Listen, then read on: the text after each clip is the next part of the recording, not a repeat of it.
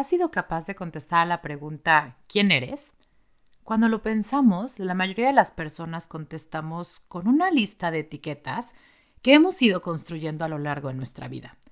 Títulos, roles, características, pero normalmente basamos nuestra definición de personas en cosas que tenemos y que creemos que nos definen. Abogado, hijo, padre, amigo. Si te pudieras quitar todas esas etiquetas, ¿podrías ser capaz de definirte de verdad quién eres? Cuando eres resiliente, aprendes a hacer lo mejor de la situación aún en momentos difíciles. Pon la psicología a tu favor y descubre qué hay detrás de lo que piensas, de lo que sientes y cómo actúas. Soy Fab Gámez y esto es Actitud Resiliente.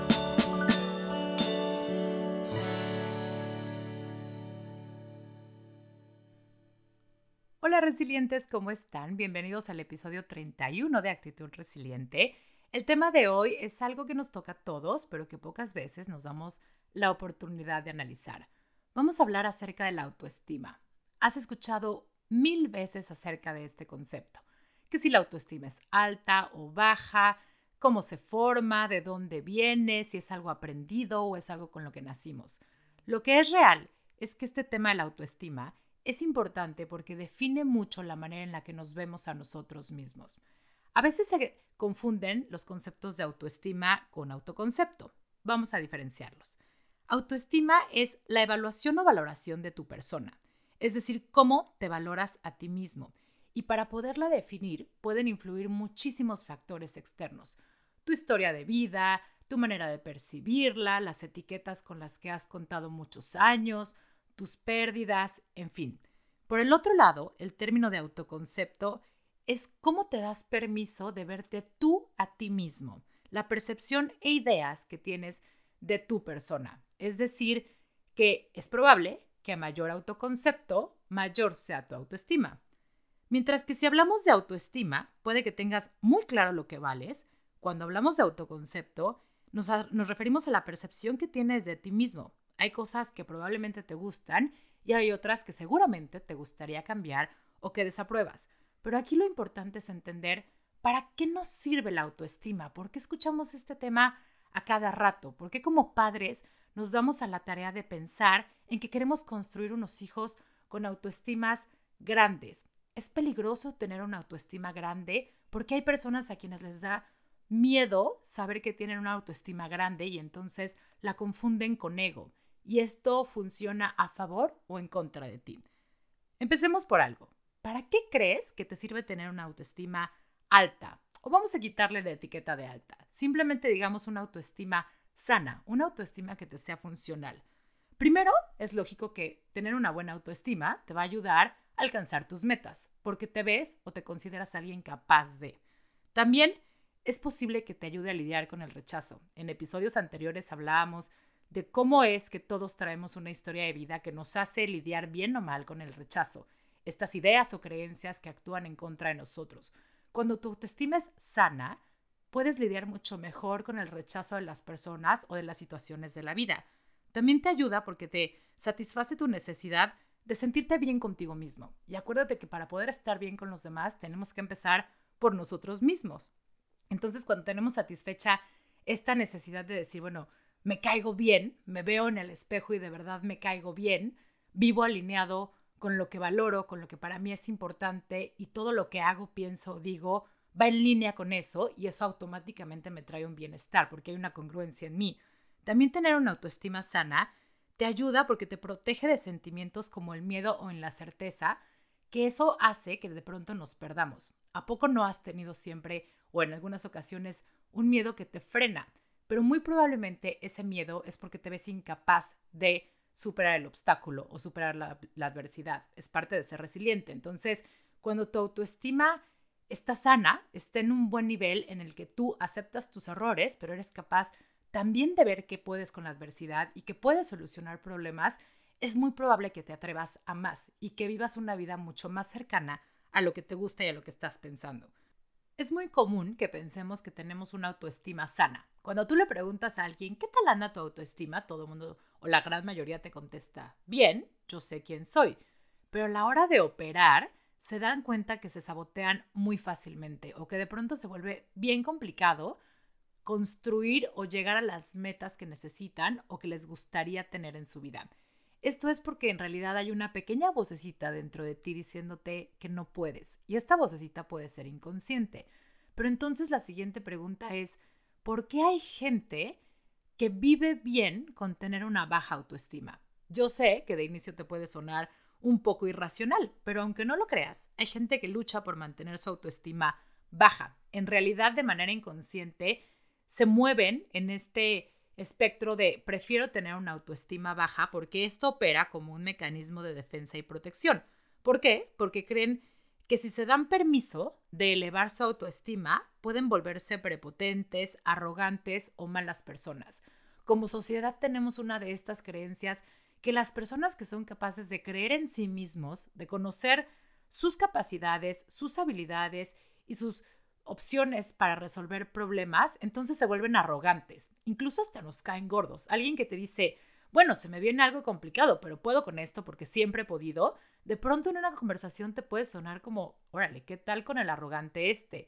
Pero eso es porque estamos acostumbrados a hacernos menos, porque operar en esta opción de sentirnos menos es un mecanismo de defensa por el miedo a fallar, porque si yo siempre opero en el si puedo, lo voy a lograr, me voy a aventar al más, voy a subir la vara para conseguir cosas mejores, nos da miedo el fracaso y nos da miedo exponernos.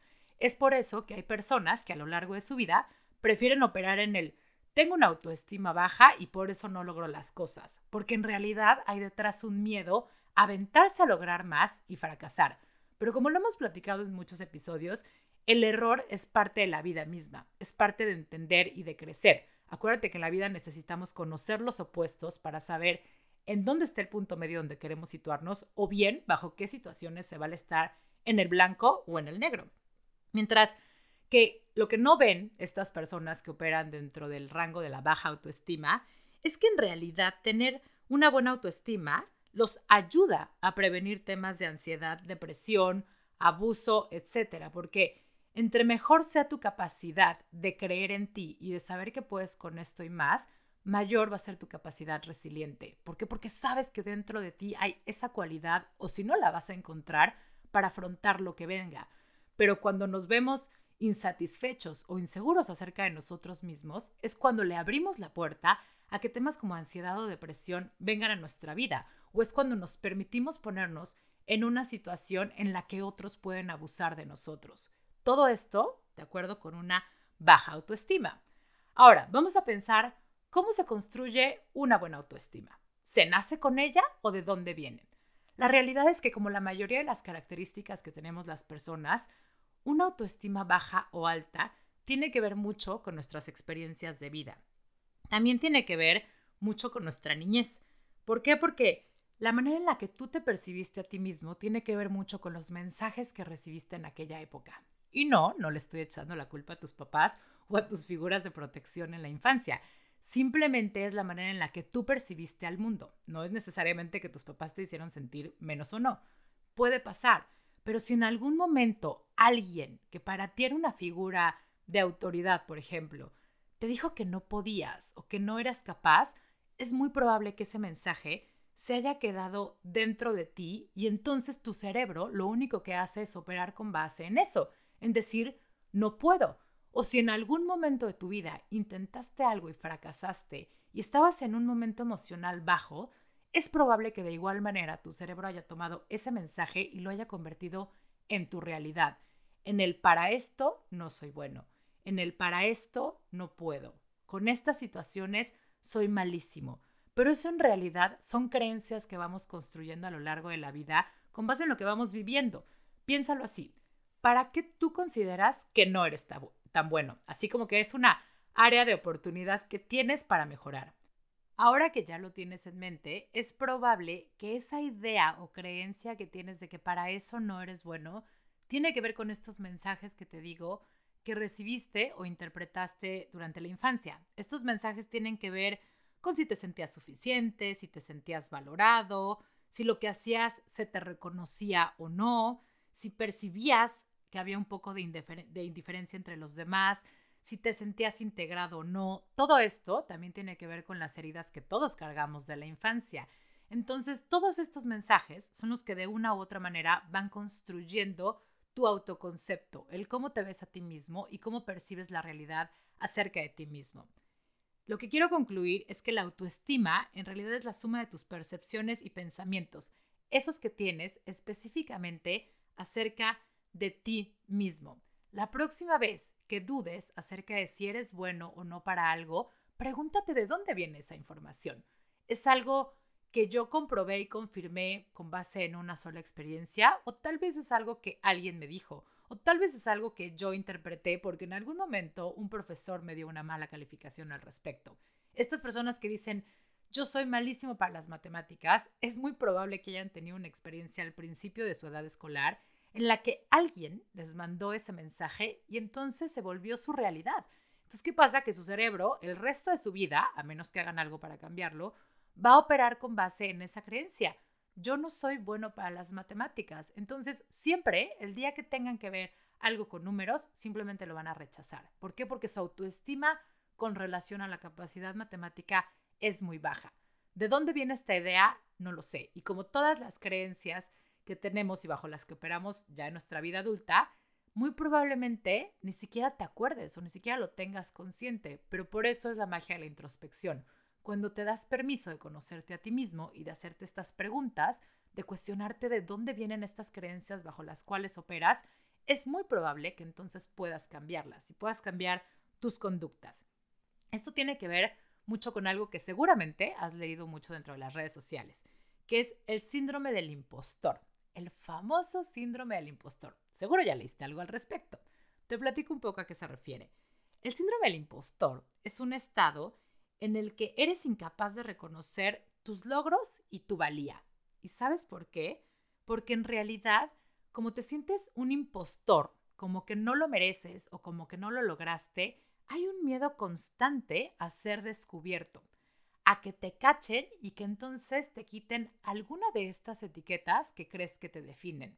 Es por eso que mucha gente, especialmente en el área profesional, se siente muy bajo, o, o, sea, como muy, muy desanimado en cuanto a la percepción que tienen de sí mismos. Y entonces atribuyen todos sus logros a las cosas que no tienen que ver con ellos.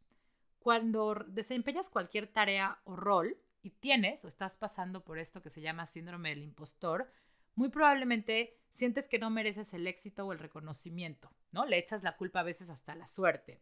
Te sientes inseguro acerca de tus tareas, porque cada que empiezas algo nuevo dices, híjole, no sé si voy a poder, pero siento que no sé nada, a veces no sé por qué me pagan, ¿no? Me siento un fraude, se van a dar cuenta que no sé nada, en fin. Y esto no solo pasa en la parte profesional, digamos que en la parte profesional es mucho más fácil de identificarlo, pero también si tú juegas un rol en tu vida que crees que no te has ganado para el que no eres bueno, es muy probable que también te sabotees porque entonces tu cerebro va a terminar actuando de acuerdo a lo que tú le dices que es tu realidad.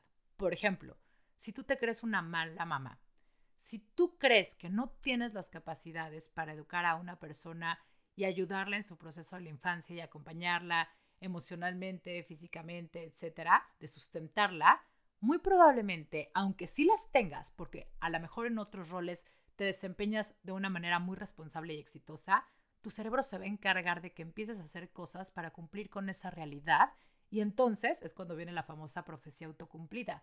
Tu cerebro se va a encargar de encontrar las situaciones en las que te puedes desempeñar para confirmar que de verdad eres una mala mamá. Y te vas a encontrar haciendo cosas que no sabes de dónde vinieron y que de pronto vas a decir, no sé por qué lo hice, pero ves, sí soy una mala mamá. Es por eso que es bien importante ver de dónde vienen estos mensajes. Es por eso que es bien importante trabajar con nuestra autoestima. No es un tema de ego o de sentirte superior a los demás.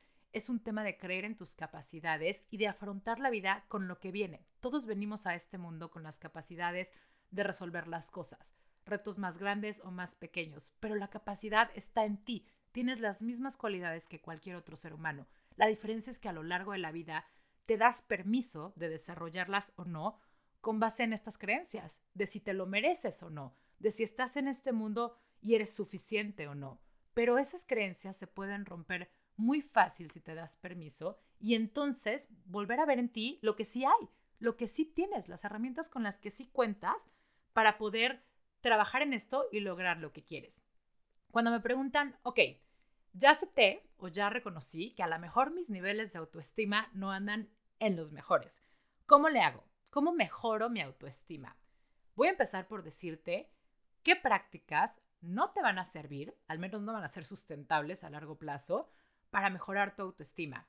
Esa persona que te dice, ay, pues solo tienes que pensar positivo, no, no se trata de eso. Si se tratara de solo pensar positivo, no tendríamos problemas de bajas autoestimas. Es que tienes que creértela. A ver, acércate a ser feliz. ¿Por qué no te pones grandes objetivos para que entonces te des cuenta de que te los puedes, eh, que te puedes comer al mundo? Todo esto no tiene nada que ver con crecer tu autoestima.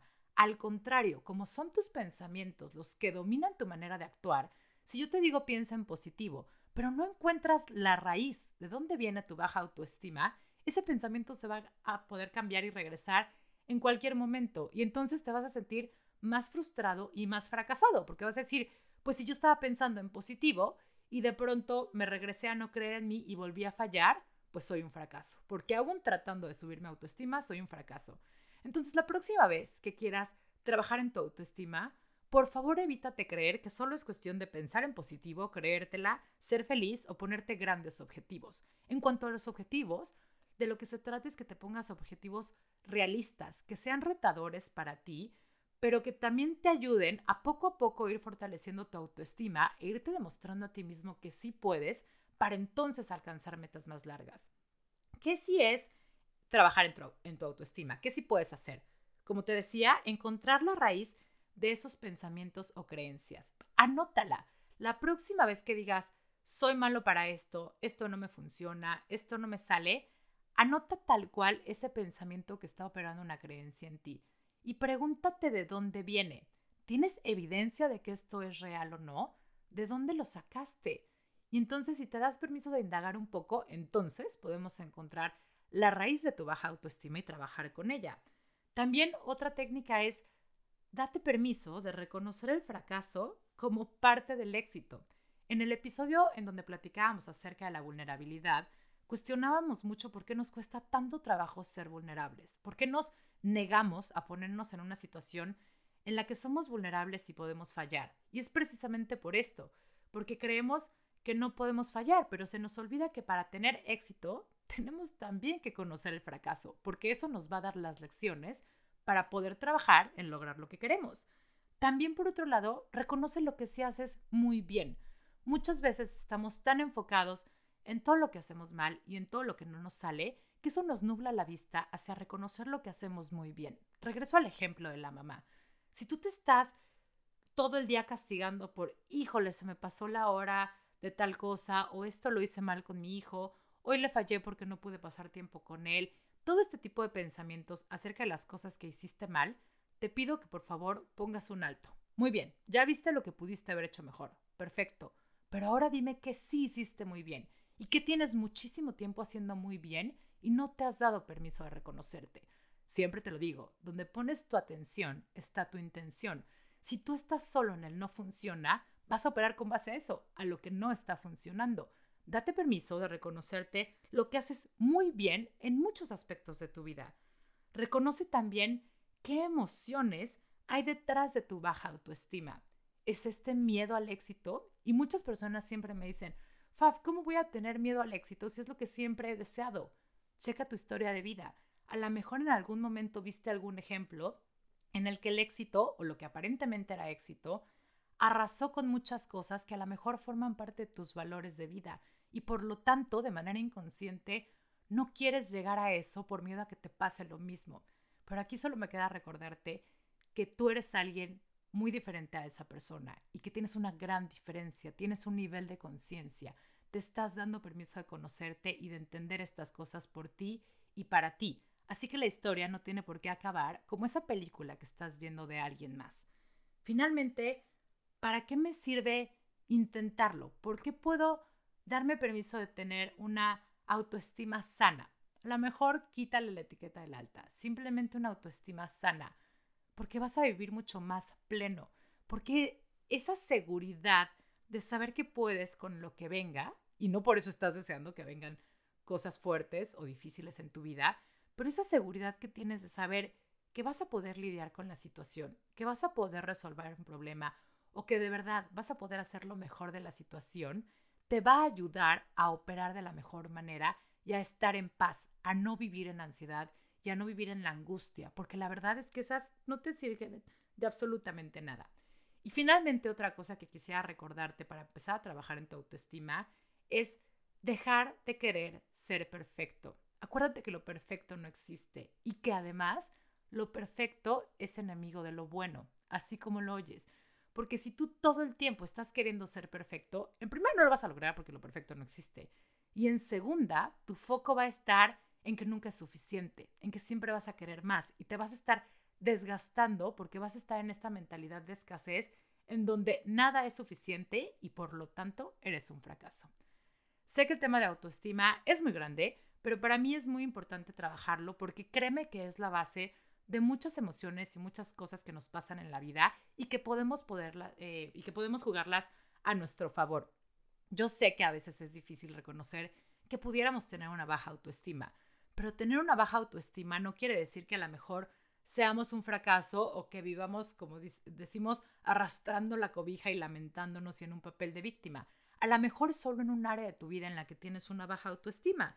Por eso te invito a que lo analices. Eso que no te está saliendo, eso en lo que dices que siempre fracasas y que te hace sentir muy frustrado, muy probablemente no sea porque no tienes las capacidades, sino porque te estás dejando operar por estas creencias que en realidad te limitan.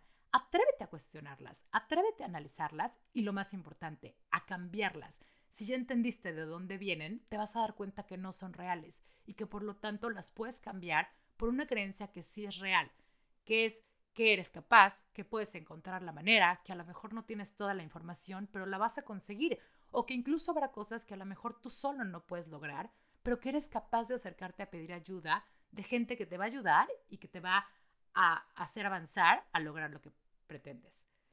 Muchas gracias por estar aquí, como siempre para mí es un placer estar contigo. Gracias porque este fue también un tema que me pidieron. Acuérdate que si tienes más temas que pedir, eh, me puedes escribir a info actitud-resiliente.com o nos vemos en Instagram como actitud-resiliente.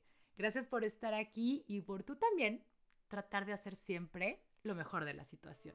Nos escuchamos pronto.